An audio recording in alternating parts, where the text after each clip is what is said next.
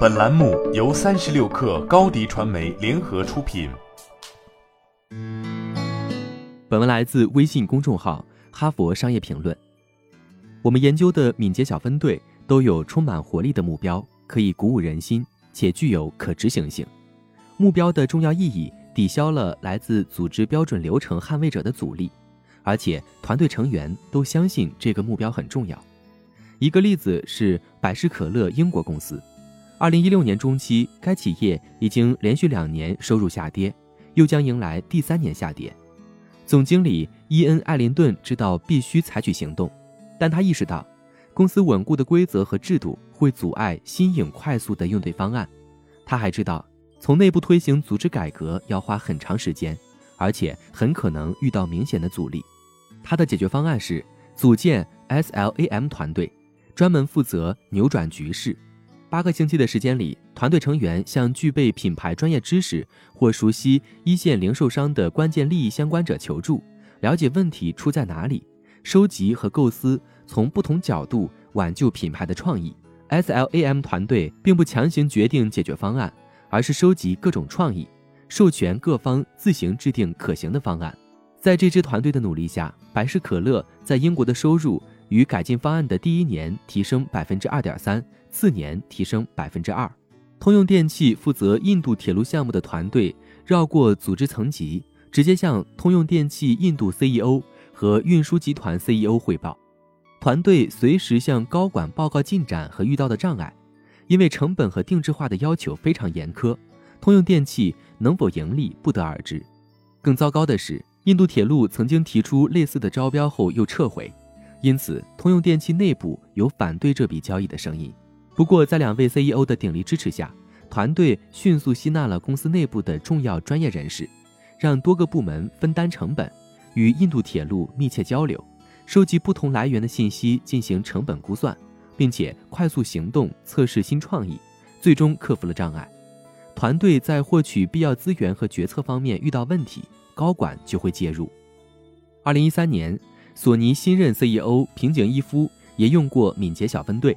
这种方法作为他的转型工作中重要的一部分，扭转了索尼公司自二十世纪九十年代开始的缓慢下滑。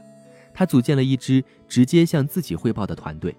允许这支团队绕过索尼繁琐的预算和决策流程，迅速从组织内部任何地方获得需要的资源和技术。这样的安排为团队提供了必要的支援。自由地探索新的可能性，并在组织内外实现。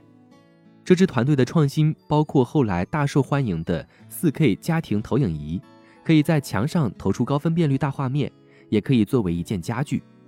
还有灯泡里的玻璃扬声器系统。制药公司的研发通常是自上而下的，高层领导者将研究资金分配给各个具体的领域，于是科研人员被限制在特定的治疗领域。如心血管疾病或癌症，我们研究的敏捷小分队绝不混乱拖沓，每个团队都依照成体系的快速试错流程，力求在紧迫的时间内获得成果。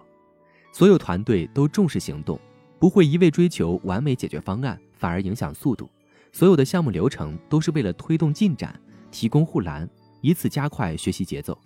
这体现了我们所说的执行及学习。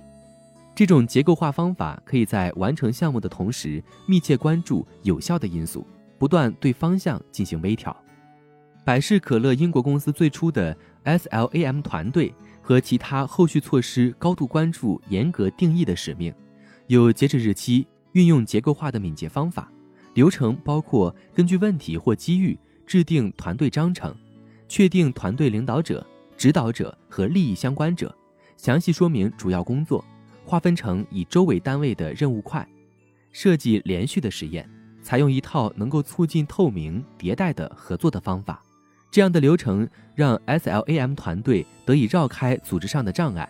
根据需求与营销、制造等各职能的同时协调，确保及时完成有时效性的任务。取得成果之后，团队成员各自回归原本的职位。通用电气运输集团负责印度铁路项目的团队同样。只要不超出客户和通用电气领导层提出的规模、成本和其他要素的限制，就可以迅速行动。诚然，敏捷小分队是短期方案，无法解决绩效问题根深蒂固的症结所在，但这种方法能够极为高效地应对迫在眉睫的挑战，让人们意识到新的可能性，铺平通往成功的道路。好了，本期节目就是这样，下期节目我们不见不散。